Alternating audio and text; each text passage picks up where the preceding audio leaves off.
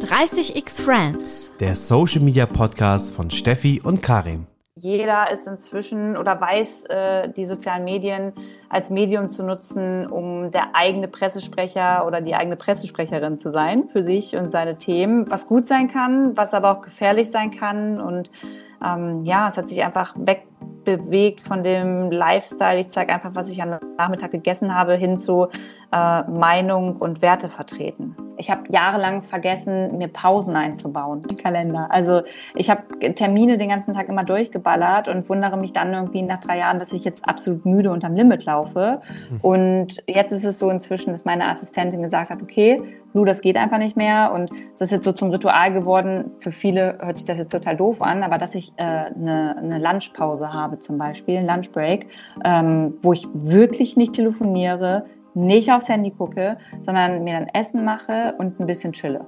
Ich glaube, das ist auch die wichtigste Message. Am Ende des Tages muss man ja auch selbst damit wirklich ähm, fein sein und sich wohlfühlen, weil wenn man das nicht tut, dann kann man das auch nicht nach außen transportieren und dann tut einem das selbst nicht gut und dann tut es aber auch der Präsenz nach außen nicht gut. Wisst ihr, was ich meine? Und deswegen ja. ähm, glaube ich immer, also auf sein Bauchgefühl und auf das hören, was man gerne machen möchte. Hallo und herzlich willkommen zur neuen Folge von 30x Friends. Schön, dass ihr wieder eingeschaltet habt und auch direkt ein herzliches Hallo an unseren heutigen Gast, die liebe Luisa. Hi Luisa. Ich freue mich, dass ich bei euch sein darf. Hallöchen. Sehr cool, wir freuen uns. Also Luisa ist Moderatorin, Influencerin, Podcast-Host, Keynote-Speakerin, Gründerin der Aufrichtig GmbH, Autorin und Social-Media-Beraterin. Wow, das ist eine ganze Menge auf jeden Fall. Und äh, wie Luisa das alles unter einen Hut bekommt, erfahren wir in der heutigen Podcast-Folge. Und vor allem kann Luisa schon auf fast zehn Jahre Social-Media-Erfahrung zurückblicken. Da lohnt es sich auf jeden Fall mal heute genauer nachzuhaken. Und ich habe jetzt auch schon gelernt, man nennt dich auch Lou. Ja, genau. Also eigentlich nennen mich alle Lu und wenn ich mal irgendwas ausgeheckt habe oder es ernst wird, dann Luisa. Also von mhm. daher können wir vielleicht direkt beim Lu heute bleiben. Sehr cool. Bevor wir einsteigen, begrüße ich natürlich auch meinen Co-Host Steffi. Hi Steffi. Hey, hey, hallo Karim und hi auch Luisa. Ich freue mich auch schon riesig auf die heutige Folge und bei mir ist es auch so, wenn ich was ausgefressen habe, nennen mich die Leute Stefanie und ansonsten Steffi. Also Lu und Steffi, dann kriege ich das hin. Bei mir ist einfach nur Karim. Okay. Okay, machen wir so. Gut zu wissen. Sehr cool. Okay, äh, Leute, ihr kennt das mittlerweile. Bevor wir einsteigen in das Gespräch, stellen wir auch der Luisa natürlich unsere berühmten This or That Fragen. Luisa, du musste ich einfach ganz spontan entscheiden äh, für das ein oder andere. Manchmal ist es vielleicht ja. gar nicht so einfach, aber wir versuchen es mal und ich würde direkt sagen, let's go. Instagram oder LinkedIn? Äh, Instagram. Personal Brand oder Influencerin? Personal Brand. Podcast-Host oder Podcast-Gast? Äh, definitiv Podcast-Host. Großstadt oder Dorf? Dorf. Gemüse einkaufen oder selbst anbauen? Neuerdings, ich probiere es, selbst anbauen. Sehr gut. Reels oder Fotos posten? Ganz äh, safe Reels. Always online oder gezielte Auszeiten nehmen? Inzwischen gezielte Auszeiten. Secondhand oder HM? Secondhand. Dickes Fell haben oder Hater-Kommentare melden? Äh, beides. Mhm. Sehr gut. Ist auch sehr wichtig. Und zu guter Letzt, dann hast du es auch geschafft, bei Twitter ja oder nein? Bei Twitter äh, nein. Okay, darauf werden wir später auf jeden Fall auch nochmal zu sprechen ja. kommen. Ja, safe. da müsst ihr alle gespannt zuhören. Da gibt es ein äh, wichtiges, akutes Thema, sage ich mal, was wir da besprechen werden. Ähm, übrigens, Steffi, eine ganz kurze Sache. Wir haben's, du hast es noch nicht hinbekommen mit Lu, ne? Ja, doch, ich werde äh, werd darauf jetzt achten. Okay, gut. Alles okay, gut. gut. ich dachte auch gerade kurz, oh Steffi, okay, was, was kommt jetzt? Aber ja, so, Lisa. Voll in Ordnung. nee, alles gut. Ich, äh, ich werde es mir merken, auf jeden Fall, genau. Mhm. Und äh, jetzt haben wir dich ja schon ein kleines bisschen besser kennengelernt, Lou. Wie mhm. gesagt, ich freue mich riesig darüber, dich heute hier im 30x Friends Podcast zu Gast zu haben und mit dir und natürlich dem Karim über Social Media zu sprechen. Ähm, Karim hat es eben ja auch schon angeteasert, du bist ja seit fast zehn Jahren aktiv in den sozialen Medien, oder? Seit wann genau eigentlich? Genau, ich glaube, es war August 2013. Also August 2013 habe ich mich auf Instagram angemeldet Und äh, ja, seitdem nahm das dann so seinen Lauf. Ja, krass. Also kannst du echt schon auf eine lange, lange Zeit zurückblicken. Ich hatte damals, das haben wir äh, in einer der letzten Folgen auch schon gesagt, äh, 2012 meinen Foodblog gestartet. Also sind wir da so ungefähr zur gleichen ja. Zeit aktiv geworden. Witzig eigentlich.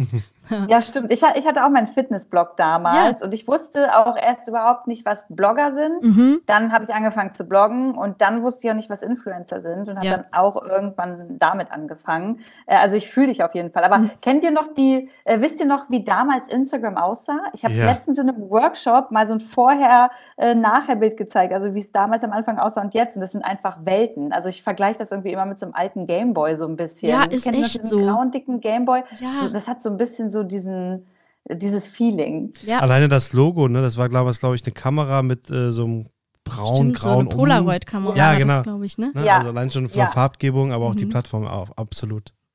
Wir outen uns jetzt auf jeden Fall als alt. also man ist das so ist alt, wie man sich fühlt. Ja, auf jeden Fall. Nee, aber du hast ja gerade schon gesagt, du hast damals mit ähm, Fitness-Content auch angefangen und mhm. wie regelmäßig hast du dann äh, und auf welchen Plattformen eigentlich was dazu veröffentlicht? Ja, also ich muss dazu sagen, am Anfang habe ich ja nur Sachen veröffentlicht, weil ich abnehmen wollte und auf dieser Plattform ähm, ja so ein bisschen Motivation gesucht habe und dann dachte, hey, ist ja auch vielleicht ganz cool, meine Freundinnen alle up to date zu halten, wie eigentlich mein Abnehmprozess läuft. Und mhm. komischerweise sind dann immer zu dem Zeitpunkt halt immer mehr Leute dazugekommen, äh, je durchtrainierter ich geworden bin. Und ähm, da habe ich erst verstanden, ach krass, viel posten, ästhetische Sachen posten, bringt anscheinend was, um fremde, Leuten, fremde mhm. Leute auf meine Seite zu bekommen. Und von daher hatte ich da, da war noch nicht so diese komplette systematische Regelmäßigkeit drin. Ich habe damals es einfach gemacht, weil ich auch Bock drauf hatte und weil mich das halt selber auch gepusht hat, um halt eben so ein bisschen so dieses Ziel zu erreichen, abzunehmen und komplett durchtrainiert zu sein. Ja, absolut. Also kann ich gut verstehen. Es, und ich glaube, auch damals gab es das noch nicht so häufig. Da gab es, glaube ich, ein paar ähm, also ich habe auch nicht die Fitnessszene so mega verfolgt, aber ich weiß, dass da in meiner Timeline auf jeden Fall nicht so viele waren. Ähm, deswegen genau. auch Respekt, äh, dass du da auch durchgezogen hast, auf jeden Fall. Und ich glaube, da hast du dann auch so den Spaß an Social Media entdeckt. Kann man das so sagen? Ja, auf jeden Fall. Also es war, wie gesagt, das ist so ein persönliches Ding, aber ich bin schon immer eine Person gewesen, die kein Problem hat, sich in der Öffentlichkeit zu zeigen. Ich bin sehr extrovertiert und habe voll gern Fotos gemacht und habe einfach gern darüber gequatscht. Und äh, das war so ziemlich schnell so eine komplette Routine von meinem Alltag. Und ähm, ja, heute könnte ich mir das gar nicht mehr so hundertprozentig wegdenken, aber würde es nicht mehr so exzessiv umsetzen wie mhm. damals. Ja, man, man reift ja auch mit der Zeit oder man lernt ja auch viel dazu und manche Sachen will man auch einfach nicht, die man vor zehn Jahren gemacht hat oder vor fünf Jahren. Ne? Also ich ich kenne das aus eigener Erfahrung. Also entweder möchte man sich anders positionieren, man ist älter geworden, man sieht die Dinge auch anders oder man möchte auch nicht mit einer gewissen Form von Content assoziiert werden, vielleicht auch, ne? Ja, voll. Und wenn ich heute so zurückschaue auf die ein oder andere Kooperation, die ich damals umgesetzt habe, dann kann ich da heute nur mit dem Kopf schütteln und kann darüber lachen, aber würde es nie wieder genauso umsetzen. Und ich würde auch nie wieder so ganz privat und intim meinen Lebenspartner zeigen, so wie ich es damals gemacht habe. Also es sind alles so, ja, Dinge, die sich einfach so ein bisschen mit der Zeit ändern und du lernst daraus und ja, veränderst dich halt dann auch. Ja, ja, auf jeden Fall. Aber das ist auch so ein Punkt, ne? Also, wie war es dann damals für dich, als du auf deinen eigenen Kanälen gewachsen bist? Dann gab es irgendwann den Moment, wo du gemerkt hast, hey, jetzt bin ich groß, jetzt bin ich Influencerin oder hat man das irgendwie gar nicht so wirklich realisiert? Doch, ich habe das realisiert, aber bei mir war es ein bisschen anders. Also ich habe in meinem Heimatort kamen ganz viele Follower dazu und ich habe dann auch damals eine Fitnesstrainerlizenz gemacht und habe dann einfach so in Braunschweig die Leute gefragt, Alter, habt ihr Bock äh, auf ein Workout mit mir im, im, Prinzenpark? Und dann kamen das erste Mal nur sechs Leute, das nächste Mal kamen zwölf Leute, dann kamen mhm. 20 und irgendwann waren es so 50, 60 Leute und äh, das RTL ähm, Nord-Team dabei, die das gefilmt haben und da war dann so das erste Mal, dass ich verstanden habe, krass, ich mache hier etwas, zu dem einfach fremde Personen kommen und mit mir danach Fotos haben wollen und Autogramme haben möchten. Also das war, glaube ich, so das erste Mal, dass ich und auch mein Papa das so realisiert haben, dass es halt jetzt nicht irgendein Blödsinn ist, sondern ähm, ja, dass, dass es auch ein Geschäftsmodell sein kann. Ja, krass. Ja, aber das ist doch, also das finde ich gut, dass man dann auch das selber so wie soll ich sagen, für sich einordnet, realisiert und dann auch überlegt, wie mache ich denn, was mache ich denn damit eigentlich? Ne? So mache ich jetzt weiter wie üblich, wie ich das auch bisher gemacht habe, oder wie du schon sagst, es ist ein Geschäftsmodell, äh, integriere ich das in mein Leben, mache ich das Vollzeitberuflich, ne? Also das sind alles so Sachen, Fragen, die man sich dann auch einfach, die man sich einfach stellt. Ne? Und ich glaube, das macht aber nicht jeder so schnell. Und deswegen, ich finde das echt ganz cool. Und ja, ich habe jetzt eben Influencerin gesagt und ich weiß, in der Szene ist es halt so, dass viele Leute diesen Begriff einfach nicht mehr mögen. Sie sagen, ich bin nicht Influencer oder Influencerin. Wie siehst du das? Machst du eine Abgrenzung? Sagst du, ich bin Influencerin, Content Creatorin oder sagst du, ich bin eine Personal Brand einfach? Also, ich habe eine Zeit lang auch probiert, diesen Begriff zu meiden. Und auf der anderen Seite denke ich mir aber inzwischen so, warum soll ich dazu nicht stehen? Ähm, es gibt ja in dem Beruf auch nochmal Abstufungen, wer da was macht. Und das kann ja auch jeder dann für sich selbst entscheiden, wie man halt diese Reichweite auch für sich nutzen möchte. Und deswegen ist es für mich fein, wenn man sagt, ich bin Influencerin, beziehungsweise war ich es lange und würde mich inzwischen eigentlich schon eher als Personal Brand sehen und ähm, ja, als eine meinungsstarke Person, die in der Öffentlichkeit steht, mhm. weil ich es so ein bisschen schwierig inzwischen finde, ähm, wann, also mit Influencerinnen verbindet man ja immer, die verdienen Geld mit Werbung. Inzwischen mhm. ist es aber auch so, dass ich einfach Journalistinnen und also ne, aus dem Journalismus mhm. einfach auch Leute sehe, die, die arbeiten journalistisch und verdienen auch schon Geld mit Werbung. Also es, das verschwimmt im Moment alles so ein bisschen und deswegen ähm, finde ich es immer so ein bisschen lächerlich, wenn immer nur auf die Influencer draufgeguckt wird und geschimpft wird und vielleicht auch mal hinterfragt werden sollte, was machen denn vielleicht auch noch andere mit einer großen Reichweite, mhm. die eigentlich auch dasselbe machen. Und von daher Personal Brand und Influencerin, also so, das vermischt und das passt auch für mich voll. Mhm, cool. Ja, ich, ich mag das auch nicht, dass man alles pauschal über einen Kamm wirft. Also das, äh, ja, dass man sagt, die machen diese Art von Content, das sind jetzt InfluencerInnen und die anderen machen das dann was anderes, aber sind auch Influencerinnen und jetzt habe ich ein schlechtes Bild von denen. Also das finde ich ja. per se nicht gut. Es ist aber auch gesellschaftlich schwierig, finde ich, dass man immer so schnell vorurteilig unterwegs ist. Aber naja. Aber ich, eine, eine Sache, die mir gerade dazu noch eingefallen ist, bei der Personal Brand, habe ich gerade nochmal spontan drüber nachgedacht. Ich habe das Gefühl, dass es im Business-Umfeld, also im B2B-Umfeld vor allem, oder auf so Plattformen wie LinkedIn und so, dass man da eher auch oft so vom Personal Brand so redet, ne? Und so im B2C-Bereich, ich finde, da redet man stärker über Influencer. Ich weiß nicht, seht ihr ja. das auch so? Ja, da, ja, finde ich auch, das stimmt. Aber ähm, obwohl ich finde, dass jetzt auch so dieser Begriff LinkedIn-Influencer ja auch immer mehr die Runde macht, ähm, ich finde da, da, das so teils, teils. Da ist gerade auf jeden Fall so, so, so ein Umdenken oder so ein Umschwung. Ich weiß nicht, ob ihr das auch so wahrnehmt oder seht ihr das anders?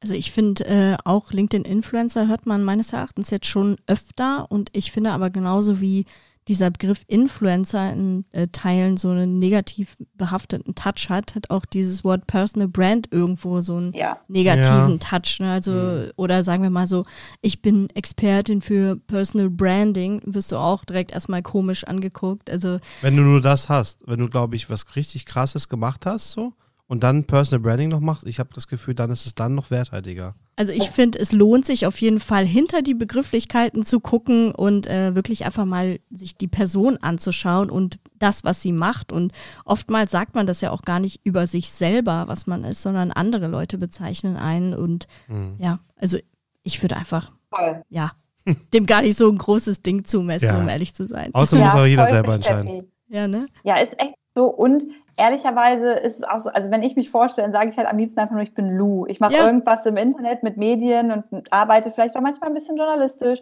und es reicht mir dann schon. Ja. Und ähm, du hast halt voll recht, es ist, glaube ich, so das, dass man dann wirklich sich die Person mal einfach anschauen sollte und die dann auch vielleicht nochmal für sich einfach ganz anders und besser einordnen kann. Absolut. Und äh, ich habe ja in so ein bisschen geguckt, was du so gemacht hast, ähm, Lou, und dann habe ich gesehen, dass du damals eine Ausbildung gemacht hast zur Kauffrau für Bürokommunikation. Mhm. Da haben wir was gemeinsam, ich nämlich auch. Ah, cool. cool. Ja, witzig. Und äh, da habe ich mich gefragt, was du eigentlich mal ursprünglich werden wolltest, ähm, weil so wie ich das jetzt ähm, rausgehört habe, hat das sich mit dem Fitness eher zufällig dann so ergeben, dass das so, dass du damit so gewachsen bist, oder? Ja, total. Also ich habe davor eine Ausbildung angefangen zur, Kauf, äh, zur Veranstaltungskauffrau. Ah. Die Ausbildung habe ich aber abgebrochen, weil ich mit meinem Chef damals überhaupt nicht klargekommen bin und ganz viel geweint habe und ich mich super unwohl da gefühlt habe. Und ähm, ich wollte eigentlich nie in den Familienbetrieb. Ich wollte immer meinem Vater und allen zeigen, dass ich es auch alleine kann und habe mir auch mein Taschengeld immer alleine verdient. und also wollte einfach nie abhängig sein. Und nachdem ich diese Ausbildung abgebrochen habe, hat er halt nochmal so ein bisschen deutlich gemacht, hey Lou, ähm, ich hätte dich schon gerne mit in meinem Betrieb am Start und wie wär's denn, wenn du diese Ausbildung machst? Und ja, ich habe da lange hin und her überlegt und letztendlich habe ich diese Ausbildung dann in äh, unserem Familienbetrieb gemacht. Also mein Papa ist Dachdeckermeister und zu der Zeit hat er dann aber so ein bisschen umgeswitcht auf Photovoltaikanlagen und das heißt, ich war dann mit im Büro, aber habe auch mal die Anlagen mit installiert und ihm eigentlich immer überall geholfen, wo es ging und ähm, das war eigentlich auch das Ziel, so ein bisschen so das, das Ziel, bei ihm zu bleiben. Mhm. Ähm, aber ja, dann kam eigentlich alles ganz anders. Ja, und da ist er jetzt wahrscheinlich äh, auch sehr stolz auf dich, kann ich mir vorstellen. Weil, Voll, ne? auf jeden Fall. Und ja. es ist auch so, also ich probiere ihm mit meiner Expertise immer noch zu helfen mhm. und er tut es halt mit seiner, gerade wenn ich irgendwie über politische Themen spreche, wenn es dann auch um Photovoltaik geht, ne, mhm. oder äh, halt Energiepreise und so, da ist er voll im Thema und da ergänzen wir uns ganz gut. Und ähm, er hat auch irgendwann dann mal mit Instagram angefangen und war Ach, auch echt eine Zeit lang damit super erfolgreich, aber hat dann gemerkt, okay, das schaffe ich gar nicht, mhm. neben meinem Job äh, den ganzen Tag auf dem Dach stehen, da noch irgendwelche Videos zu machen. Und deswegen hat er das dann einschlafen lassen. Aber ich glaube, dadurch hat er nochmal verstanden, wie viel Arbeit da auch dahinter steckt. Ja, stimmt. Das ist, äh, finde ich, auch total wichtig, auch nochmal für alle, die hier gerade zuhören und vielleicht denken, oh, Influencer, das ist ja, weiß ich nicht, Kaffee trinken und davon ein Foto machen. Also äh, wenn ihr genau zuhört, werdet ihr auch sehen, dass das äh, viel mehr als das ist. Aber ich glaube, da wissen unsere Zuhörer dann auch Bescheid drüber. Ja. ja. Mir, Leute, mir fällt gerade was ein. Ich habe ja die letzten Tage, ich weiß jetzt nicht, wann die Folge rauskommen wird, aber die Gamescom lief ja. Mhm. Und ähm, apropos, das ist richtige Arbeit, ne? Ihr müsst euch nur mal anschauen. Äh, einige Creator waren ja da auch mit IRL-Livestreams unterwegs auf Twitch und Co. Die haben da ja teilweise fünf Stunden von der Gamescom oder so live gestreamt, ne? Ja. Und sind da durch Menschenmassen gelaufen, wo die, die ganzen Kiddies hinterhergelaufen sind, wirklich in Scharen hinterhergelaufen sind. Und ich, ich glaube, Montana Black, ne? Auf ja. jeden Fall. Auch unter anderem, ja, ja, auch. Ja. Ich, es waren diverse Creator, die da unterwegs waren. Ich glaube, der Marc Gebauer auch und andere.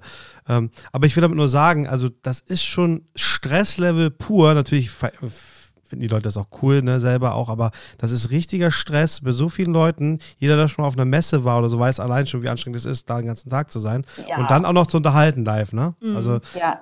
also, dass man einfach mal auch wirklich, das finde ich super, dass ihr das auch angesprochen habt. Leute, macht selber auf jeden Fall mal Content, egal ob Schreiben, Bilder, Videos, Livestream und macht das mal wirklich eine längere Zeit, dann wisst ihr, das ist schon ordentlich Arbeit. Ja, auf jeden Fall. Ja, und das wird immer so belächelt, ne? Mhm. Aber ich mhm. glaube, wenn man mal dahinter äh, so ein bisschen hinterschaut, hinter die Fassade, was da alles abgeht. Ich habe letztens einen Podcast mit Knossi gehört, der, glaube ich, auch gesagt hat, dass er auf der Gamescom ist und dass ähm, er da halt sein eigenes Team mit hinnimmt und extra alles aufbauen lässt und super viel Equipment auch dann braucht mhm. und so. Und das hat ja auch was so ein bisschen mit Projektmanagement halt zu tun. Klar wird er seine Leute haben, aber am Ende des Tages muss er da einen Überblick drüber haben und das auch organisieren und sich Gedanken machen. Und das ist halt einfach Arbeit. Ja, absolut. Können wir gleich auch noch mal näher drauf äh, eingehen. Das ist auf der einen Seite Arbeit und du gibst ja auch was viel auf, sage ich jetzt mhm. mal so, in Form von Privatsphäre, mhm. weil dich die Leute draußen erkennen und ansprechen und vielleicht Bedrängen. auch in Momenten, wo du nicht ja. willst und so, ne? Ähm, da müssen wir auf jeden Fall gleich nochmal nachhaken, Lou. ähm, wir haben jetzt eben gesagt, du hast mit Fitness angefangen und heutzutage sind das, glaube ich, ja eher Themen rund um Nachhaltigkeit, ähm, Feminismus, habe ich gesehen. Äh, dazu äußerst du dich ganz viel. Und warum ist es dir eigentlich so wichtig, äh, zu politischen und gesellschaftlichen Themen heutzutage Stellung zu beziehen? Weil mir das im Privaten total wichtig ist. Also ich habe, viele denken, immer in Schubladen und so macht das auch der Großteil der Medien, ähm, die mich dann immer so in Schubladen gesteckt haben. Die Fitness-Influencerin, mhm. die Nachhaltigkeits-Influencerin, die Politik-Influencerin. Und am Ende des Tages, und das habe ich euch ja gerade schon gesagt, bin ich halt einfach Lou. Mhm. Und ich habe mich halt mit den Jahren auch einfach weiterentwickelt, so wie man das macht. Und dann verändern sich halt auch Interessen. Also ich hatte dann eine Herz-OP, ich konnte keinen Sport mehr machen, also hatte ich auch nicht mehr Bock auf Sport und habe mich mit meinem Körper auseinandergesetzt, als er wieder ähm, ja auch zugenommen hat. Ähm, ich weiß, ich hatte so ein, zwei Schlüsselmomente, nach denen ich dann mir überlegt habe, okay, warum ist denn eigentlich so viel Plastik im Meer? Was, was macht denn der ganze Scheiß da? Was habe ich damit zu tun? Und ein Jahr danach kam dann irgendwie Fridays for Future und Greta Thunberg. Und so hat sich das dahin entwickelt. Mhm. Und ich würde sagen, das ist so ein privates Ding. Und ich finde halt immer, wenn ich nicht privat die Begeisterung für ein Thema habe, das ich nach außen repräsentiere, dann bringt es nichts. Und deswegen all das, was ihr auf Instagram oder LinkedIn von mir seht, das sind halt alles Themen, die mich wirklich interessieren und ähm, mir dann auch am Ende des Tages egal ist, wie viel dann bei mir bleiben oder nicht da bleiben. Ähm, weil wenn es mir dann keinen Spaß mehr macht und ich mich verstellen muss, ist es halt, bringt es mir nichts. Ja, und weißt du, was ich äh, finde? Ich finde, das ist einfach menschlich, äh, wo du das gerade erzählt hast mit den Schubladen. Kein Mensch begeistert sich ja, glaube ich, nur für ein einzelnes Thema. Ne? Mhm. Also ja, okay, du hast dich äh, mit Fitness auseinandergesetzt, aber wieso solltest du nicht gleichzeitig mhm. dich auch für Politik interessieren ja. und für dies und für das und für, für noch was anderes? Ne? Also das finde ich auch schon wieder ja, obwohl, Steffi, mhm. also ich meine, wir reden ja hier auch über Business. Mhm. Im Business-Kontext ist das bei mir gar nicht so einfach. Das sagen mir wirklich alle, die mit mir zusammenarbeiten mhm. und auch so Produktionsfirmen und ähm, äh, mit meinem Freund rede ich ganz oft darüber, weil ich dann immer wieder gespiegelt bekomme, hey, du bist halt so ein Bauchladen mhm. aus voll vielen Themen, die dich beschäftigen. Aber es ist halt voll schwierig, dein Profil dann irgendwie so spitz nach außen äh, zu tragen und äh, keiner weiß eigentlich, wofür du zu 100 Prozent stehst, sondern jeder nimmt sich aus diesem Bauchladen was raus. Und mhm. ähm, für, für andere ist das schwer um mich herum. Ich persönlich würde einfach nicht glücklich werden, wenn ich jetzt nur noch über Politik spreche und nicht zeigen kann, wie ich Radieschen in meinem Garten ja. anpflanze. Weißt du? Ja, das ist halt, verständlich. Ja. Ich, ich kann das einfach nicht trennen und ich weiß, dass ähm, mir das manchmal im Business-Kontext, glaube ich, schon echt auch Steine in den Weg gelegt hat. Aber ja, ich für mich habe mich halt dafür entschieden, das so zu machen. Mhm. Aber jetzt dann, dann äh, also finde ich super, äh, dann nochmal zurückgeschaut auf so StreamerInnen, die manchmal ja auch äh, so, was sie auszeichnet, ist zum Beispiel, dass sie so Real Talk-Gespräche führen oder sowas. Mhm. Also keine Ahnung. Knossi hast du ja eben angesprochen, der führt ja auch gerne mal, klar, der wurde jetzt auch mit äh, RTL und anderen Sachen immer in Verbindung gebracht, der hat immer diese krassen Events gehabt und so. Aber grundsätzlich macht er ja auch gerne mal so Real Talks oder der Eli Jella oder so zum Beispiel, der, mhm. der Streamer, ne? Und ich finde auch, wenn du dann verschiedene Themen hast, du kannst ja auch einfach die Person sein, die sich zu verschiedenen Themen mit Real Talk äußert, ne? Und die mhm. wirklich die Persönlichkeit reinbringt und sagt, deswegen sehe ich das Thema so und so. Und ich finde, das ist heutzutage, ehrlich gesagt, legitim, dass man sich auch so aufstellt. Auf der anderen Seite denke ich gerade daran, äh, Karim und ich, wir, wir halten ja auch öfter mal ähm, Workshops oder Impulsvorträge zum Thema Personal Branding und coachen auch andere Menschen. Und da, äh, Karim, sagen wir ja auch den Leuten, hey, wenn du jetzt aus dem Nichts kommst und du möchtest regelmäßig zum Beispiel auf LinkedIn schreiben, dann fokussier dich auf maximal drei Kernthemen und mach eben nicht diesen Bauchladen, ne? Ja, aber das liegt eher daran, würde ich sagen, ähm, dass du noch nicht diese Größe erreicht hast, diesen Status. Wenn du erstmal, sage ich mal, äh, das alles experimentiert hast oder deine Nischen ausprobiert hast oder halt auch nicht, dann hast du irgendwann ein Gefühl dafür, ähm, was macht dir Spaß, womit bist du gewachsen, ne, was kannst mhm. du langfristig machen. Ich finde das da eher okay und ich finde es weiterhin, auch würde ich weiterhin so hinterstehen, Steffi, dass wir, wenn wir den Leuten sagen, wenn sie anfangen damit, dass sie sich erstmal fokussieren sollen, weil das hilft ja auch, die Komplexität zu reduzieren, finde ich. Mhm. Ne? Und am Ende des Tages, also ich hatte letzte Woche einen Workshop mit einer Politikerin und bei ihr ist es voll schwierig, weil sie einmal ihren Wahlkreis hat, ähm, dann in der Regierung, dann noch im Bundestag, dann steht sie für verschiedene Themen. Ähm, das war auch ein, so, ein, so ein Bauchladen, würde ich sagen. Und da haben wir dann aber letztendlich sie so ein bisschen geschärft in ihrem Profil, indem wir gesagt haben, okay, ähm, dann gibt es verschiedene Container, mit denen du arbeitest. Also äh, sprich, ne, also ein Containerformat, in dem du dann immer wieder in dem Format aber andere Inhalte reingießen kannst und die Leute wissen, dass freitags äh, halt XY kommt mhm. und dienstags über XY gesprochen wird. Ja. Und ähm, das ist auch eine Möglichkeit tatsächlich. Nur dann muss man da auch zu 100 Prozent, finde ich, hinterher sein und das dann akribisch durchziehen, mhm. damit die Leute sich auch dran gewöhnen können. Ja, ja stimmt. stimmt. Ja, das ist wichtig, das stimmt. Und auch hier, wie wir es auch bei dir eben gehört haben, Lu, man muss ja auch nicht immer alles immer so machen. Man kann es ja auch genau. irgendwann mal anpassen und sagen, meine Lebensumstände, mein Fokus, was auch immer, meine Erfahrungen bringen mich jetzt dazu, dass ich einfach mein, meine Art und Weise, wie ich kommuniziere, ändere. Und das finde ich dann auch in Ordnung.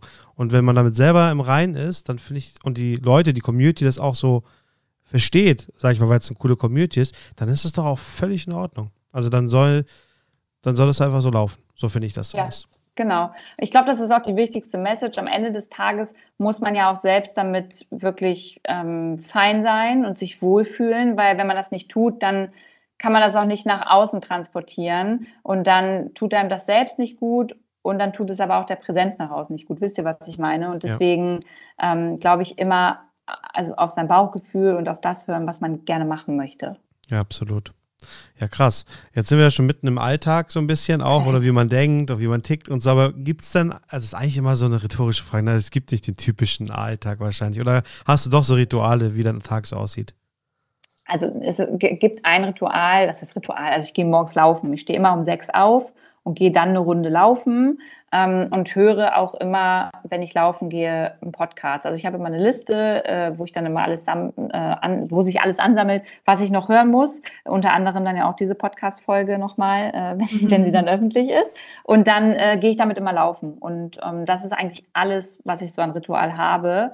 Und was ich gerade probiere, ist so ein bisschen ähm, äh, wie soll ich sagen, ich habe jahrelang vergessen, mir Pausen einzubauen im Kalender. Also ich habe Termine den ganzen Tag immer durchgeballert und wundere mich dann irgendwie nach drei Jahren, dass ich jetzt absolut müde und am Limit laufe. Mhm. Und jetzt ist es so inzwischen, dass meine Assistentin gesagt hat, okay, Lu, das geht einfach nicht mehr. Und es ist jetzt so zum Ritual geworden. Für viele hört sich das jetzt total doof an, aber dass ich äh, eine, eine Lunchpause habe zum Beispiel, ein Lunchbreak, ähm, wo ich wirklich nicht telefoniere, nicht aufs Handy gucke, sondern mir dann Essen mache und ein bisschen chille.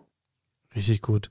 Am besten sogar auch nicht über das Themenfeld nachdenken oder reden mit jemandem. Ja. Als Tabu so genau. festlegen. Ja. Also das fühle ich gerade 100 Prozent und Steffi, da müssen wir auch noch besser werden. Äh, wenn ich also, unseren Kalender manchmal so sehe. Ja, mein Kalender ist natürlich auch äh, mega voll. Äh, in einem ganz normalen Bürojob, sage ich jetzt mal so, ja. ähm, na, da kommen auch dann Termine rein, Termine rein, Termine rein. Ich habe mir das auch wie du, ich habe äh, jeden Tag einen Lunchblocker drin, da nehme ich auch keine Termine an. Und dann habe ich mir auch noch für jeden Tag einen so einen Arbeitsslot gemacht, weil man kann ja auch nicht den ganzen Tag in Terminen hängen. Also ja. wir nehmen ja auch noch TikToks auf und keine Ahnung was. Also Ne, da brauche ich ja, halt auch Space. Ihr seid ja auch super busy. Ja, ja, ihr seid ja auch super busy. Aber wisst ihr, ich finde, ich habe, ich denke die letzte Zeit viel so über dieses Thema, wie wollen wir in Zukunft arbeiten, was mhm. ist eigentlich wichtig und wie geht es den Menschen dabei nachgedacht. Und ich finde, dass eine gesunde Unternehmenskultur halt auch bedeutet, dass das Unternehmen und die Verantwortlichen sich darum kümmern und signalisieren, dass Pausen total in Ordnung sind. Also wisst ihr, was ich meine? Mhm. Nicht so dieses immer darauf getrimmt, ey, das müsst ihr heute alles schaffen ja. und äh, Überstunde, so genau. Das ist einfach so ungesund und äh, wir leben schon in so einer ungesunden, beschissenen Zeit gerade generell, dass ich mir halt wünsche, dass so die, dieser mentale Druck, der für viele ArbeitnehmerInnen manchmal in Unternehmen entsteht, dass der so ein bisschen gelöst wird, indem die Unternehmen auch wirklich sagen, hey, natürlich habt ihr eure Pause und bitte arbeitet da nicht. Und wenn das jetzt lieben bleibt nach 18 Uhr, dann ist es halt 18 Uhr und es stirbt niemand. Also wisst ihr, was ja. ich meine? Das ist, das, das, das fehlt mir einfach und ich wünsche mir, dass, dass es da so ein bisschen hingeht. Ja, kann ich komplett nachvollziehen. Und ich, ich, das, was du gerade sagst, es stirbt niemand, ne? Also das ist, glaube ich, nochmal wichtig auch also es gibt selten Fälle. Es gibt natürlich immer so Fälle, die Prio haben oder wo ein Event ist oder keine Ahnung was, ne? Oder irgendwas ja, sehr, Ausnahmen. sehr wichtiges. Ausnahmen, genau, aber Ausnahmen dürfen nicht die Regel werden. Genau. Und wenn das die Regel wird für einzelne Personen, dann hat man ein strukturelles Problem eigentlich. Ja, dann, muss man dann hat man vielleicht zu wenig Menschen Zu wenig Menschen ne? für zu viel Arbeit. So. Und dann muss man gucken, hey, entweder grenzt sich dieses Arbeitspaket aus und äh, streiche das mal grundsätzlich, den Aufgabenbereich, was auch immer, oder ich stocke auf. Oder diese Person ähm, macht einfach einen Job für mehrere. So, dann muss man das auch einfach mal, wie soll ich ja. sagen, einfach mal anerkennen und dann, damit jeder weiß, worauf er oder sie sich einlässt. So, und einfach, dass man weiß, okay, will ich das jetzt überhaupt? Ist das meine Rahmenbedingung jetzt geworden? Und wenn ich das nicht will, dann muss man das auch respektieren. So, und ähm, ich weiß, es wird sehr komplex auch für die Zuhörer da draußen, aber ihr kennt das wahrscheinlich alle. Alle, die hier äh, im Job gerade sind, egal ob Beruf, äh, selbstständig oder im Unternehmen, jeder kennt es, dass man einfach mal Überstunden macht und das ist auch in Ordnung grundsätzlich, aber nicht dauerhaft. Sollte ja, nicht der Fall genau. sein. Ne? Ja. Ja, krass. Aber wie, wo wir gerade drin sind, ne? spontane Frage. Wie schaffen wir es denn, ähm, unwichtige von wichtigen Terminen zu unterscheiden, außer jetzt, wenn Managementbeteiligung oder irgendwas ist? Wie, wie schaffen wir es, damit wir, sag ich mal, 30 Prozent unserer Kalender streichen können? Weil ich glaube tatsächlich, dass man immer heutzutage auch mit Corona viel zu schnell einen Termin einstellt, anstatt einfach mal ein kurzes Gespräch zu suchen ne? oder irgendwie eine Mail zu schreiben. Ja, also ich weiß, das ist natürlich, ich finde, es ist auch unterschiedlich von Alltag zu Alt, also Berufsalltag zu Berufsalltag. Aber bei mir ist es zum Beispiel so, dass ähm, ich, ich kriege ganz oft so Termine oder Terminanfragen für, wollen wir uns einfach mal treffen? Oder also so, ne, so ja. Netzwerken. Mhm. Und auch beim Netzwerken muss ich inzwischen sagen, Netzwerken ist cool und Netzwerken ist wichtig. Aber es ist völlig legitim, da mit so einer Haltung ranzugehen, zu sagen, hey, das muss uns beiden auch was bringen. Und ganz ja. oft ist es mhm. bei so Netzwerkterminen so, dass ich mich dann hinsetze und dann ist halt so, ja, ich wollte einfach mal mit dir reden. Und das ist auch cool, aber wenn mir das nichts bringt, dann ist es irgendwann uncool für mich, weil das ist Zeit, die ich einfach auch anders natürlich nutzen kann. Also es muss A immer ein Geben und Nehmen sein, finde ich. Und B darf man da auch mal mutig sein und sagen, nee, das passt einfach gerade nicht bei mir rein und ist bestimmt eine nette Person, aber bringt mich vielleicht gerade in diesem Monat oder auch nächsten Monat einfach erstmal nicht weiter. Ähm, ich finde, das ist total legitim. Und auf der anderen Seite ähm, habe ich aufgehört, immer sofort Team, Teams oder Zoom-Meetings einzustellen, weil ein schnelles Telefonat, wo du mal schnell anrufst, dauert dann doch nicht so lang, als wenn du dann noch darüber redest, wie dein Hintergrund aussieht, wo du gerade bist und ja, so und sich ja. extra bei Zoom einwählen. Ist übrigens auch nicht so geil für die Umwelt. Ähm, also das sind so Sachen, ähm, wo ich in meinem Kalender jetzt schon echt so reduzieren konnte und auch einfach mal Nein sagen. Einfach mhm. mal Nein sagen. Das konnte ich nie. Ich bin ein krasser People-Pleaser. Das musste ich lernen und ich sage inzwischen so oft Nein, weil ich einfach ein bisschen mehr Zeit für mich haben möchte. Ich äh, fühle hm. das gerade sehr, weil ähm, du kannst dir auch nicht vorstellen, wie viele ähm, LinkedIn-Messages oder E-Mails oh, ja. oder sowas ich bekomme, ja. wo dann auch so, hey, Hast du nicht mal Bock, einen Kaffee trinken zu gehen? Äh, ich würde einfach mal gerne erfahren, wie bist du eigentlich auf LinkedIn gewachsen und ja. so, ne? Und äh, ich gebe natürlich auch gerne meine Tipps dann weiter, aber in einem gewissen Rahmen. Und auch wie du sagst, so am Ende des Tages muss das ein Geben und Nehmen sein. Und mhm. ich kann mhm. nicht am Tag äh, 13 von solchen Kaffeeterminen machen, mhm. wo ich dann am Ende mich ausgelaugt fühle und für mich irgendwie nichts dabei so rumgekommen ist. Aber das ist auch nicht nur bei Kaffeeterminen so. Ich finde mittlerweile ist auch ganz stark bei Vorträgen so. Also, ja. wenn du jetzt als Beispiel, angenommen, du würdest für etwas kein Geld nehmen, ja, für einen Vortrag. Ja. Es gibt ja auch Leute, ja. die machen es ehrenamtlich oder weil es irgendwie zum Beruf oder irgendwas gehört, ne? So, dann machst du das, aber auch da kannst du nicht immer sagen, ja, ich mach das, sondern du musst auch genau. abwägen. Nicht, du musst nicht immer 1000 Leute da haben oder 500 Leute, ja. Es muss es natürlich nicht immer sein, ist ja klar. Aber du kannst auch nicht erwarten, dass man das jedes Mal, wenn es sehr gefragt ist, vor 10 Leuten machst. Es sei denn, es ist dann vielleicht doch äh, privat und man wird dafür entschädigt oder so. Ne? Also ja. man muss halt immer das Verhältnis, es müssen auch, also der Perspektivwechsel ist mir, finde ich, wichtig, dass die Leute auch einen Perspektivwechsel nehmen. Der andere Mensch nimmt sich auch die Zeit, vielleicht ein bisschen bekannter, aber nicht deswegen, sondern einfach nur, weil man muss ja auch Nein zu anderen Sachen sagen und Ja zu den anderen Sachen. Ne? Und da ja. muss man dann halt eine Entscheidung auch treffen. So. Ja. ja. 100 Prozent unterschreibe ich, ja. ja. Wie man äh, Termine reduzieren kann. Es gibt ja auch in Unternehmen vor allem viele Regeltermine, die jede Woche stattfinden, also so ja. ein Joe Fix. Und ich habe so oft gemerkt in den letzten Jahren, dass man nicht bei jedem Joe Fix immer was beizutragen hat. Und das kann man auch vorher teilweise schon wissen. Und da muss man vielleicht nicht an jedem Joe Fix teilnehmen.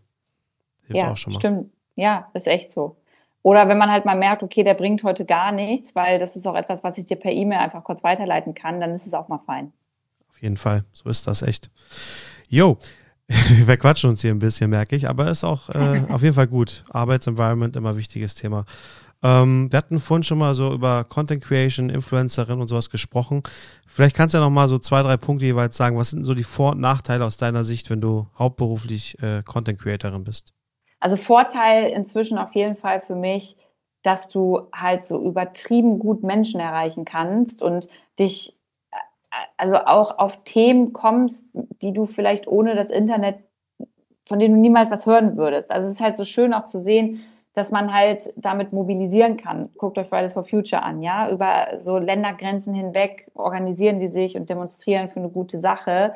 Und das ist so das, was ich am, an diesem ja, Content Creator in sein eigentlich richtig cool finde, dass es so eine Möglichkeit gibt. Und eine Sache, ja, die mich halt super ankotzt, aber das werdet ihr auch kennen, weil ich finde übrigens, dass es auf LinkedIn auch langsam in die Richtung geht, ist einfach Hate. So Hate und mhm. so sexistische Scheiße, die mir Leute schreiben, das nervt mich einfach nur. Also es ist nicht so, dass mich das irgendwie mental noch ähm, ja, so beeinträchtigt, mhm. aber das dann immer abzuscreenshotten, das weiterzugeben, zu warten, was der Staatsanwalt sagt und so. Ist halt immer eine Zeit, die das dauert, aber das nervt mich komplett. Ja, kann ich verstehen, auf jeden Fall. Also äh, lass uns da gleich auch nochmal drauf eingehen mit dem Hate. Das finde ich nämlich auch nochmal total wichtig. Ich würde aber äh, nochmal bei den Vorteilen eher bleiben, ähm, Lou. Äh, du hast ja vorhin auch gesagt, dass du lieber Reels postest als normale ja. Fotos, ne? Warum ist das so?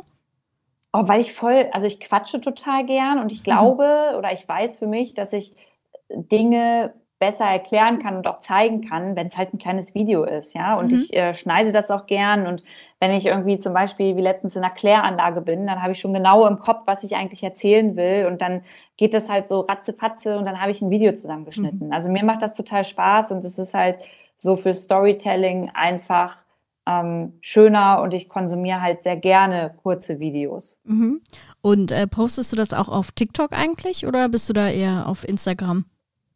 Ja, also Instagram ist ja die Plattform, auf der ich angefangen mhm. habe und auf der ich auch immer noch am größten bin. Und TikTok konnte ich mich ganz lange nicht mit identifizieren. Habe ich jetzt einfach mal mhm. ausprobiert und mache das immer mal wieder.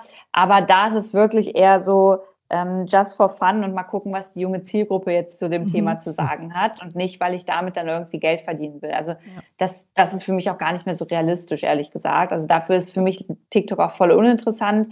Aber da sind halt coole Videos, gerade so in meinem Gartenbereich, in dem ich jetzt unterwegs bin, so hobbymäßig, gibt es da halt coole Leute, die coolen Content machen und deswegen konsumiere ich das einfach gern. Ja.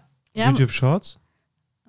YouTube Shorts, nee, uh, ist gar nicht mein Ding. Auf YouTube gucke ich wirklich meine äh, meine Videos, meine Sendungen, die ich da sehen will irgendwie, aber YouTube Shorts äh, konsumiere ich nicht. Ich auch nicht, muss ich sagen. Also ich bin ja auch äh, noch YouTube-Fan der ersten Stunde, mhm. kann man eigentlich so sagen. Und da bin ich halt wirklich immer hingegangen, um längere Videos zu konsumieren. Und für mich fügt sich das irgendwie nicht so richtig ähm, ein in mein Konsumverhalten, muss ich sagen, die Shorts. Ja. Ich, wie ist es denn bei dir, Karin? Guckst, also äh, konsumierst du das?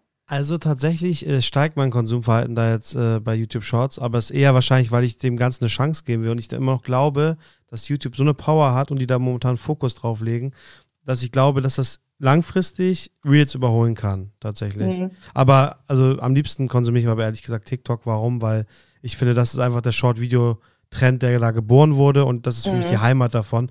Ähm, aber ich muss auch zugeben, ich gucke gerne Mood-Videos auf äh, Instagram Reels auch. Also das mag ja. ich auch sehr gerne. Mhm.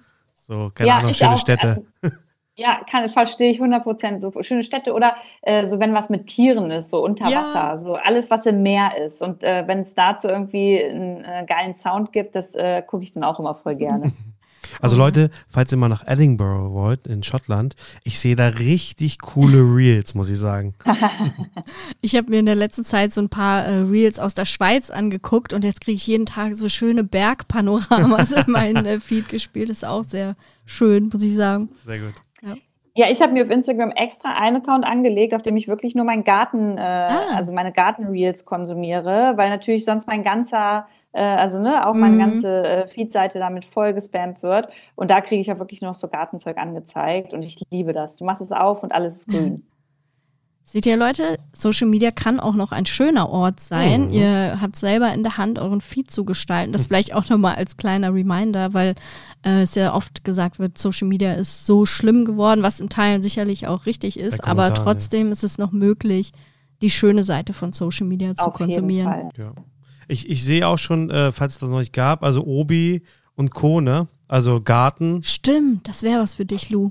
ja, ehrlich gesagt, ja, tatsächlich witzig, dass ihr das sagt, denn ich habe heute ähm, eine Zusage für einen Schrebergarten bekommen. Ja, nice. Den ich, ja, und äh, den mache ich mit äh, meiner Freundin Dunja zusammen. Wir wollen, und da haben wir wirklich viel zu handwerkeln. Also wirklich dieser ganze Bungalow muss neu gemacht werden. Und ich, ich möchte für mich gerne tiefer in das Thema Selbstversorgung rein. Also ich mhm. möchte wissen, wie ist das mit Photovoltaik auf äh, Wasser sparen, Gemüse selber anbauen und so, weil ich glaube, dass das noch ein ganz wichtiges Thema die nächsten Jahre wird, äh, gerade so, wenn du dir die Klimakrise, Dürre, Wasserknappheit mhm. und so mhm. alles anschaust. Ähm, und deswegen will ich das mal testen. Das ist ein Selbstversuch. Und da habe ich echt heute überlegt, ob ich tatsächlich, ich mache das ganz selten, ich mache das wirklich ganz selten, weil mir das immer sau unangenehm ist, aber ob ich mal einen Baumarkt anschreibe und mal frage, ey, hättet ihr nicht Bock, so ein Projekt zu machen, ähm, weil uns das einfach beide nur voll weiterbringt. Aber das ist wirklich ja. etwas, was ich super selten mache. Also Obi hat letztens ja was mit Knossi gemacht. Die, die mögen das mit äh, Influencern zusammenzuarbeiten, glaube ich. Also, haben die was mit Knossi gemacht? Ja, sie haben seinen Garten von seinem neuen Haus haben die quasi Ah, das war Obi. Ach, mhm. krass. Okay. Ja. Aha. Ja, okay. Und, ja, good to know. Tum macht da auch ein bisschen was. Bauhaus kriege ich nicht so viel mit, muss ich ehrlich sagen. Aber wie gibt es dann noch sonst aktuell? Nicht mehr, ne? So viele große kenne ich da jetzt nicht mehr. Ja, ja okay. Hätten wir das auch geklärt. ja, kleiner Exkurs. also Obi, meldet euch. Jo. ähm, okay, aber äh, Lou, vielleicht kannst du uns noch mal so ein bisschen hinter den Vorhang blicken lassen. Ähm, wenn man jetzt Content hauptberuflich kreiert sozusagen, ähm, gibt es da auch für dich so den Druck, immer kreativ sein zu müssen, weil du so und so viel Mal am Tag oder in der Woche was veröffentlichen willst oder musst? Also ich kann euch sagen, dass dieser Druck auf jeden Fall bei ganz vielen Kolleginnen äh, besteht, die sich noch nicht so die, wie nennt man das, die Hörner mhm. abge, wie nennt man das? Abgestoßen, äh, ja. Danke, abgestoßen haben. Ähm, ich, bei mir ist es wirklich inzwischen so, dadurch, dass ich probiere, auch viel hinter der Kamera inzwischen zu stehen und zu arbeiten, ähm, mache ich ehrlich gesagt viel zu wenig. Also ich habe gar nicht die Zeit. Ich habe auf meinem Handy ungelogen bestimmt jetzt noch so 500 Videosequenzen, aus denen ich bestimmt ganz schön viele Reels schneiden könnte, weil ich immer irgendwo was aufgenommen habe. Aber ich komme nicht dazu und ich lasse es auch halt nicht gern andere machen. Mhm. Und deswegen müsste eigentlich meine Priorität da mehr drauf liegen. Aber ja, für mich ist Instagram ehrlich gesagt immer mehr so ein, so ein Spaßkanal. Also Spaß in Form von, hey, wenn ich Bock habe, poste ich da was. Und wenn nicht, dann ist es für mich aber auch total in Ordnung. Mhm. Und wie sieht das denn so aus? Also du nimmst dann quasi spontan bei Contentproduktion was auf, du sagst, also wenn es jetzt nicht irgendwie ein Dreh oder irgendwas ist, sondern so, wo du sagst, genau. hey, ich habe jetzt, keine Ahnung, du bist jetzt im Garten, ja, angenommen im Garten so und dann sitzt du da und sagst, oh, ich hätte jetzt eigentlich Bock, das mal auf Kamera festzuhalten. Ja, so, so ungefähr. Also ich war zum Beispiel bei meinen Eltern, habe äh, da auf den Garten aufgepasst, als die im Urlaub waren und habe halt so, so ähm, Sachen, also äh, Samen ausgesät und äh, Gemüse geerntet und ähm, ich habe das dann einfach immer alles mal auch mit aufgenommen, weil ich dachte, ey, irgendwann kann ich das vielleicht nochmal gebrauchen und daraus dann auch ein Reel schneiden. Aber ich hatte halt nie Bock, das gleich dann zu machen. Weißt du, ich lag dann lieber in meiner Hollywood-Schaukel mhm. und habe dann irgendwie den Sonnenuntergang angeguckt und mich dann irgendwie immer in andere Sachen wieder reingepackt. Und deswegen, ich nehme eigentlich vieles mit, wo ich mir dann glaub, denke, so, ey, das kann ich nochmal gebrauchen, aber ich lade es halt irgendwie nicht gleich hoch. Ähm, das ist aber wirklich nicht die Regel, wenn hier jetzt Leute zuhören, und das tun sie ja.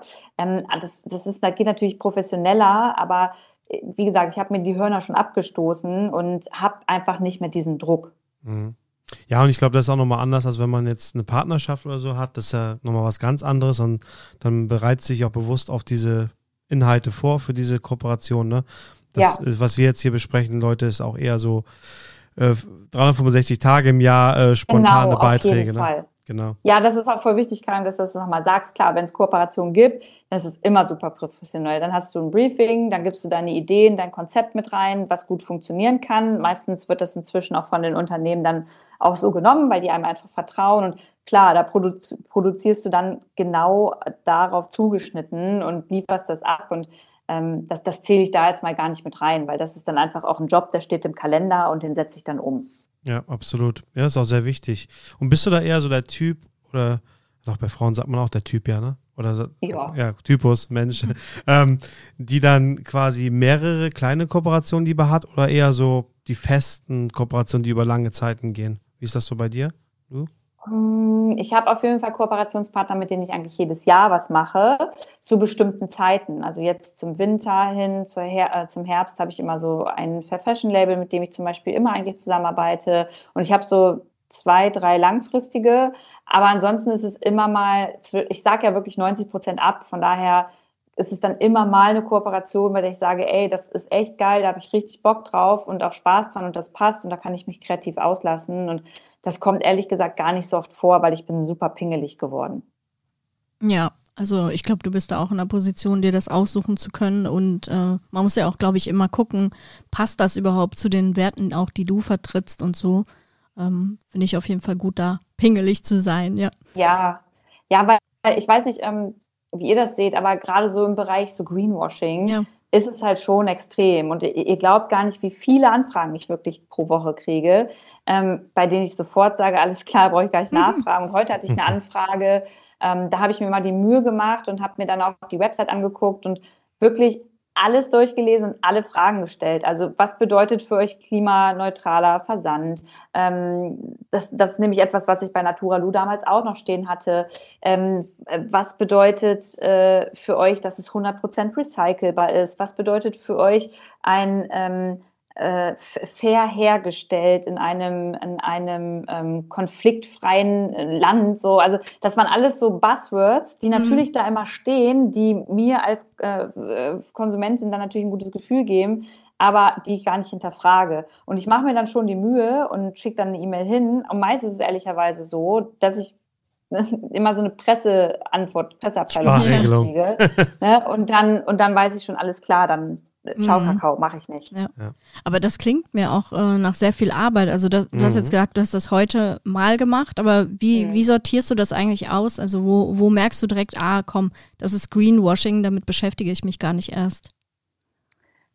Ja, das, das sind halt schon so manchmal die Anfragen. Also es ist auch nicht, man muss fairerweise sagen, es ist nicht alles Greenwashing, aber wenn dann irgendwie, weiß ich nicht, der zehnte Smoothie rauskommt von der Firma, denke ich mir, das brauchen wir halt einfach nicht mhm. und das mhm. will ich dann auch nicht bewerben. Oder heute hatte ich zum Beispiel eine Anfrage drin von äh, einer sehr bekannten Sängerin, die äh, Anti-Stress-Kapseln rausbringt. Mhm. Und da, das ist halt sowas für mich, wo ich mir denke, sorry Leute, aber das ist einfach nur Geld machen und irgendwo wahrscheinlich auch etwas, was du irgendwo in der Apotheke bekommst, aber da steht jetzt ein Name drauf und dann kostet es halt 20 Euro mehr. Ja. Und das sind so Sachen, ähm, da, da schreibe ich dann sofort, Nathalie, also meine Assistentin, mhm.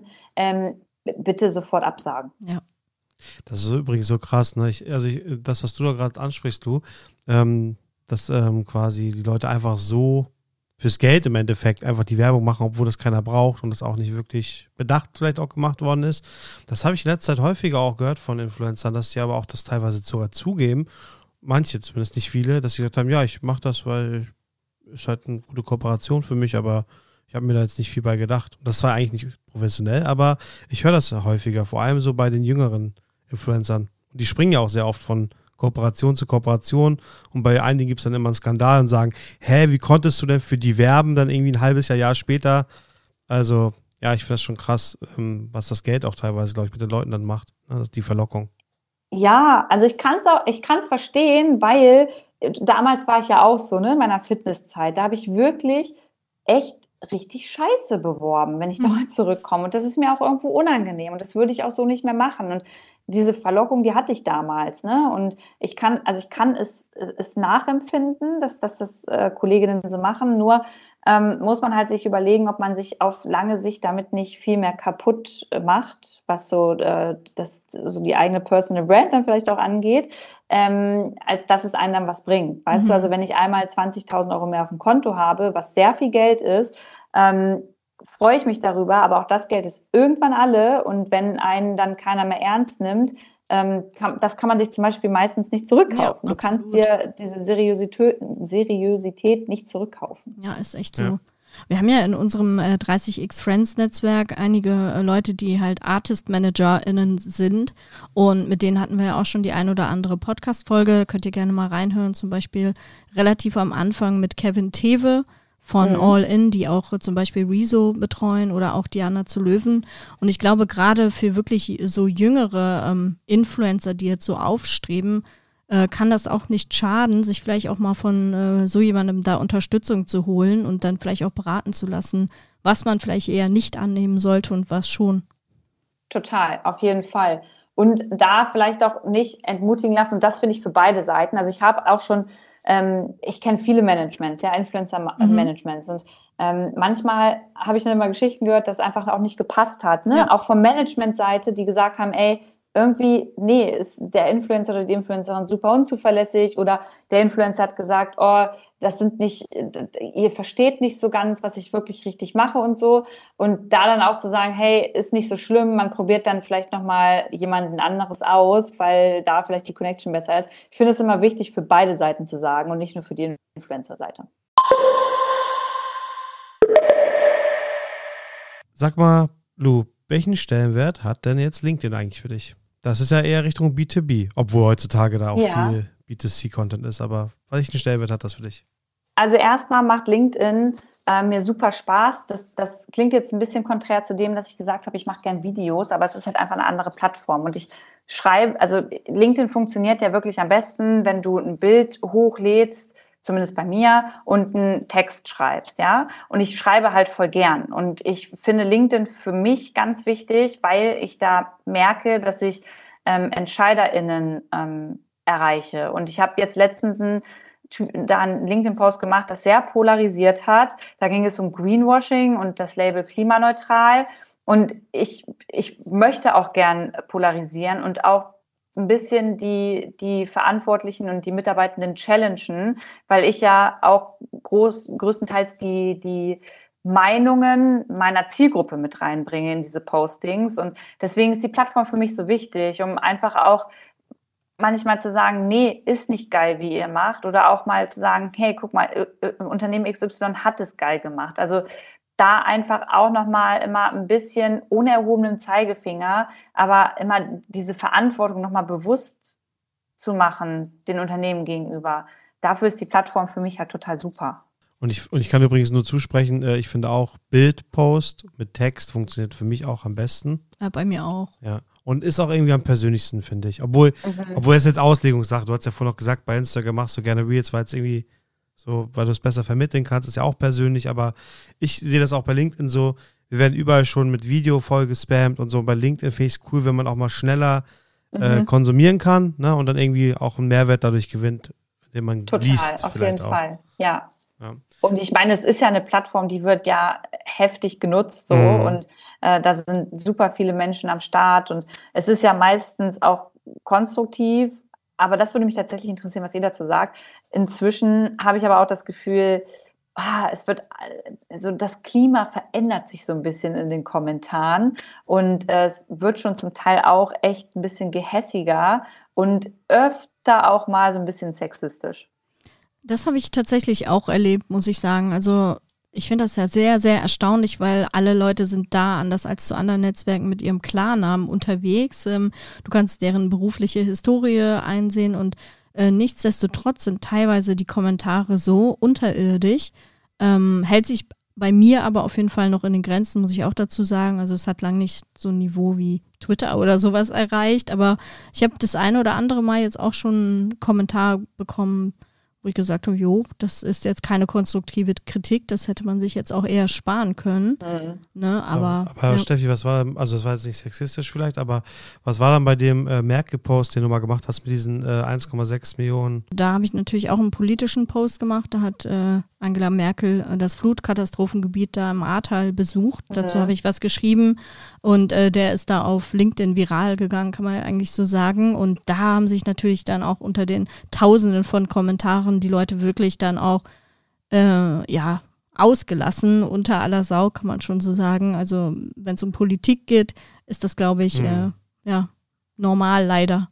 Ja, und gleichzeitig so schade, ja. weil ich die Erfahrung gemacht habe. Also es gab schon so ein, zwei Situationen, ähm, da hat mich einmal eine Frau und auch einmal ein Mann schon ein bisschen, oder haben, die haben mir beide so ein bisschen meine Kompetenz abgesprochen auf LinkedIn, auf so eine, ja, so ein bisschen gemeine Art und Weise. Also mhm. ich kann jetzt natürlich nicht sagen, was der Wortlaut mhm. da war, aber ähm, ich habe die dann jeweils mal auf Veranstaltungen getroffen und ich bin halt immer eine große Freundin davon, einfach hinzugehen und Hallo zu sagen. Und ja, das habe ich auch gut. gemacht. Und äh, habe meine Hand ausgestreckt und habe gesagt, hey, jetzt sehen wir uns hier heute mal live und ist ja was ganz anderes, als auf LinkedIn irgendwie darüber zu sprechen. Schön, dich auf jeden Fall kennenzulernen. Danke nochmal für dein Feedback und äh, wollen wir jetzt was zusammen trinken. Hm. Und das, ich merke halt sofort, dass manchmal Menschen damit dann voll überfordert ja, das sind. glaube ich. Ähm, weil ihnen vielleicht auch das unangenehm ist, wie sie das dann doch im Internet rausgelassen mhm. haben. Und auf der anderen Seite man schon in ein schönes Gespräch kommen kann. Und dieses wir müssen wieder mehr miteinander sprechen und auch auf eine konstruktive Art und Weise.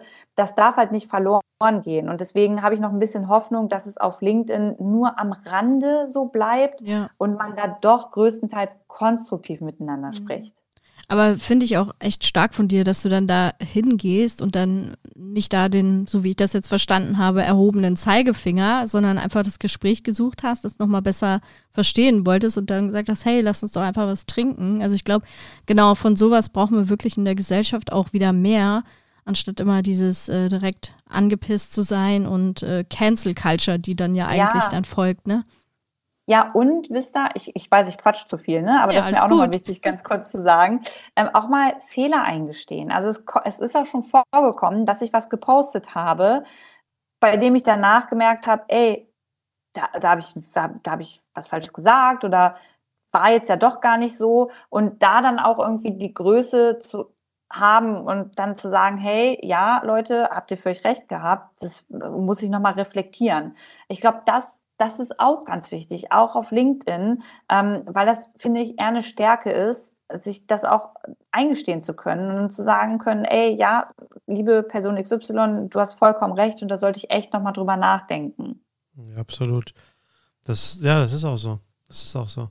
Sag mal, wie steht ihr denn dazu, nochmal da, um das LinkedIn-Thema abzuschließen, wie steht ihr denn zu diesen ganzen Anfragen, die man per DM bekommt? Das ist ja auch eine Form, also ich muss wirklich sagen, ich bin jetzt äh, der männliche Part in dieser Runde. Ich kriege aber auch äh, teilweise unschöne Nachrichten oder nervige Nachrichten. Ähm, aber wisst ihr, was mich fast am allermeisten, weil es irgendwie so unerwartet ist, nervt ist? Ähm, hey Karim, ich habe ich hab gesehen, dass du zu diesem Thema postest, also zum Thema zum Beispiel Social Media oder Personal Branding. Toll, kann ich dir hier ein Coaching anbieten oder hier ein Gespräch und sowas? Und dann erste Nachricht, Zwei Tage später, zweite Nachricht. Ich habe nicht reagiert übrigens. Ein paar Tage, eine Woche später, dritte Nachricht. Und dann denke ich mir, ich habe doch zweimal jetzt nicht reagiert. Innerhalb von einer Woche. Entweder wartest du, ist es vielleicht untergegangen, oder was soll das? Das ist dieses penetrante ja. DM schicken. Ne? Und dann irgendwann blocke ich irgendwann auch, wenn ich sage, ich möchte nicht und dann hören die immer noch nicht. Dann habe ich auch schon mal Leute geblockt. Ja. Wie geht ihr damit um? Erstmal Dulu. Ähm, also Blocken mache ich nicht, aber ich schaffe es auch gar nicht, alle, ähm, alle Sachen in meinem Postfach zu beantworten. Aber ich fühle das ein bisschen, was du sagst. Ich habe gerade mein Postfach ähm, auf jeden Fall offen und bei mir kommen inzwischen auch so voll Accounts rein, die mir immer schreiben, hey, hope all is well und hello dear mhm. und Zenana und so. Und dann sind das immer so Fake-Accounts. Also es sieht halt aus wie Fake-Accounts. Mhm. Und da wollte ich euch mal fragen, habt ihr die Erfahrung gemacht, dass da inzwischen auch Fake-Accounts erstellt werden zum Teil? Also es kommt mir mal so mega strange rüber, wenn ich mir die Profile dann angucke. Also das habe ich mir tatsächlich das ein oder andere Mal auch ähm, schon gedacht. Das kann doch nicht ein echtes Profil sein, wo, wo ich aber glaube, ist das auf LinkedIn wirklich jetzt mittlerweile so ein Ding? Daten abgraben. Aber auf der anderen Seite diese DMs, von denen ihr gerade auch gesprochen habt, die kenne ich natürlich auch. Und ich glaube, das sind tatsächlich echte Menschen, die da zum dritten Mal fragen, hey, du hast dich immer noch nicht auf die Anfrage gemeldet, jetzt vielleicht ein besserer Zeitpunkt. Wirkt das sympathischer? Die verhalten sich einfach wie Bots. Da frage ich mich, was, was, was, also erhoffen die sich davon? Ne? Ja, Business äh, LinkedIn Premium wahrscheinlich und dann kannst du mehrere Nachrichten schreiben, auch wenn du nicht vernetzt bist oder so und dann, ja, keine Ahnung. Vielleicht, ich glaube immer so, dass die Leute, die das machen, die das wirklich systematisch machen, dass die das machen bei 50, 100 Leuten irgendwie in der Woche und dass mhm. die denken, ey, bei zwei Leuten oder drei, vier Leuten die melden sich da zurück. klappen. Genau. Und das ist wie so eine Akquise früher bei Hotlines oder so, ne? Die, die machen das immer wieder und irgendwo 10% sagt aber ja. Und das ist halt eigentlich eklig, finde ich. Also persönlich. Aber komm, können wir auch das Thema gerne äh, abhaken. Geschenkt. genau. Ja, nicht. Aber, aber, Leute, wenn ihr äh, äh, Interesse, wirklich Interesse an der Businessbeziehung habt oder einen Vortrag oder einen Austausch oder was auch immer dann versucht das erstmal zu personalisieren, nicht so random zu schreiben, dann wartet vielleicht erstmal ab, ob es eine Reaktion gibt und ihr könnt euch auch schon mal sympathisch machen, indem ihr mal kommentiert bei den Leuten.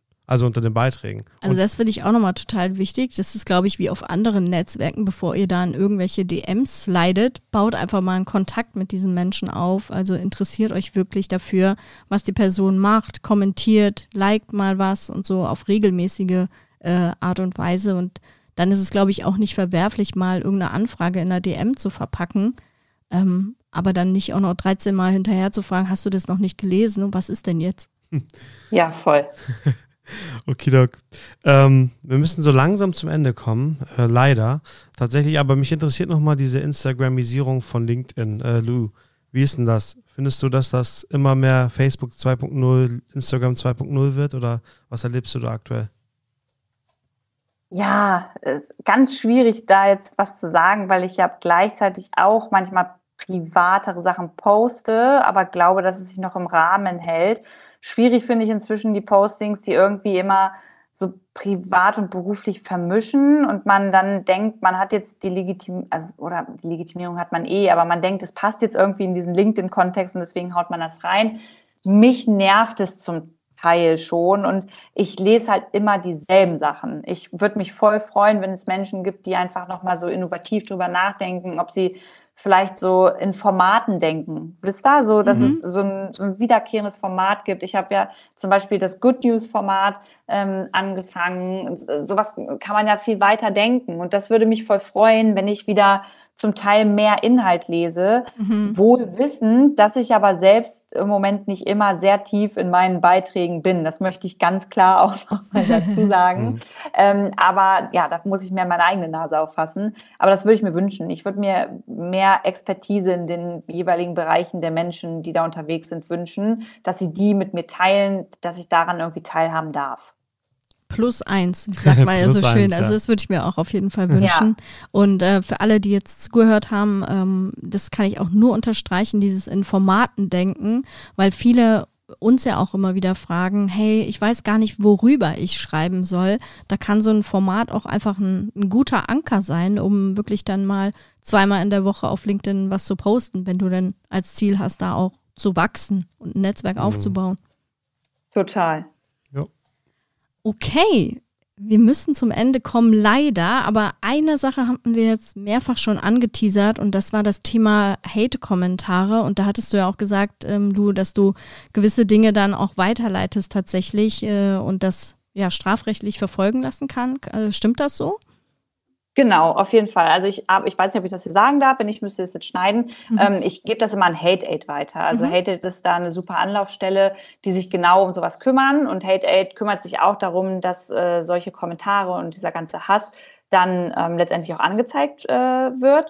Und wenn es dazu kommt, dass dann jemand mir ähm, eine Entschädigung zahlen muss, dann geht das Geld nicht an mich, sondern an Hate Aid, damit sie eben mit der Arbeit weitermachen können. Also mir geht es da eher symbolisch darum, Leuten zu sagen, du hast mich nicht zu beleidigen, mhm. ansonsten mhm. kannst du Geld bezahlen. Und gleichzeitig ist es halt schön, dass ich halt Hate Aid damit unterstützen kann. Und das kann ich echt nur allen raten, ähm, das nicht so stehen zu lassen, weil ich glaube, erst wenn man das, das macht, und das habe ich jetzt auch schon öfter getan und auch damit Recht behalten und gewonnen. Also mir mussten schon ähm, bestimmt so fünf, sechs Männer Geld bezahlen. Ähm, ich glaube, die machen das nicht so schnell ein zweites Mal. Ja, voll. Also das finde ich auch ein wichtiges Zeichen, dass man das eben nicht äh, schweigend hinnimmt und sich dann im stillen Kämmerlein darüber ärgert, was diese Person geschrieben hat, sondern auch wirklich das, äh, wie du gerade gesagt hast, melden und äh, ja, hoffentlich dem dann auch ein bisschen Herr oder Frau zu werden und ja, diesen Hass im Netz dann hoffentlich irgendwann mal Fall. kleiner werden zu lassen. Du, wir haben eben gesagt, du kannst jetzt schon fast auf zehn Jahre Social Media zurückblicken. Was würdest du denn, ich sag mal, in so einer Reels-Länge äh, zusammenfassend sagen, wie haben sich die sozialen Medien deiner Meinung nach in diesem Zeitraum verändert? Oh, die sind auf jeden Fall sehr meinungsstark geworden, äh, hin zu jeder ist inzwischen oder weiß äh, die sozialen Medien als Medium zu nutzen, um der eigene Pressesprecher oder die eigene Pressesprecherin zu sein für sich und seine Themen, was gut sein kann, was aber auch gefährlich sein kann. Und ähm, ja, es hat sich einfach wegbewegt von dem Lifestyle, ich zeige einfach, was ich am Nachmittag gegessen habe, hin zu äh, Meinung und Werte vertreten. Das war wirklich im äh, Short-Video-Style, muss ich sagen. Sehr mhm. kurz und prägnant und werthaltig. Sehr gut. Und unterhaltsam. Sehr Merci. Cool. De rien. So, liebe Leute, das war jetzt eine geballte Power an Social Media Wissen, an äh, Deep Talk zu äh, Working Environment, zu Hate-Kommentaren und viel, viel mehr. Die Zeit ist verflogen, war ein sehr spannendes Gespräch. Auch vielen Dank, Lu, für deine Offenheit und Jetzt an der Stelle, wir haben es mir übrigens aufgefallen, im ganzen Podcast nicht den vollen Namen von Lou gesagt und das werde ich jetzt an der Stelle mal nachholen. Steht natürlich im Titel des Podcasts, ja. ist ja klar.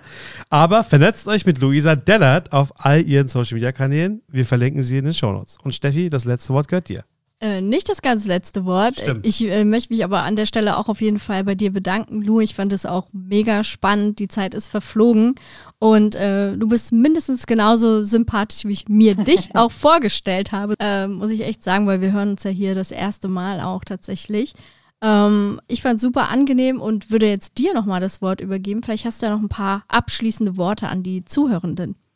Oh, danke. Also erstmal möchte ich ganz kurz an die Zuhörenden noch sagen, ich habe mich mega gefreut, in diesem Podcast zu sein. Ich habe es äh, eingangs auch schon gesagt, den beiden, ähm, weil ich Karim und Steffi nämlich total feiere und ich so dachte, wow, ich bin bei denen im Podcast eingeladen. Ich habe mich mega gefreut. Vielen Dank, es hat mir super Spaß gemacht. Ich hoffe, wir gehen bald was zusammen trinken. Und dann alle äh, da draußen, die zum Beispiel auf LinkedIn unterwegs sind, äh, bleibt lieb, bleibt konstruktiv, bleibt cool miteinander, weil ich glaube, nur so werden wir die nächsten Jahre auch gemeinsam wuppen können und ähm, ja, lieber ein bisschen gemeinsam anstatt gegeneinander oder alleine. Besser wird's heute nicht. Ja, absolut. Sehr, sehr gut gesagt. Und äh, wenn wir das nächste Mal in Berlin sind, melden wir uns auf jeden Fall. Da machen yes. wir das auf jeden Fall. Vielen, vielen Dank. Cool. Dann, äh, ihr Lieben da draußen, die uns äh, bis hierhin zugehört habt, äh, teilt diese Folge gerne mit eurem Netzwerk. Hinterlasst uns auch gerne eine Rezension, wenn es euch gefallen hat. Und folgt mir und Karim auch auf LinkedIn. Wir verlinken euch das auch alles in den Show Notes. Und damit würde ich sagen, tschüss, tschüss, bis, bis zum nächsten bald. Mal. Ciao. Ciao.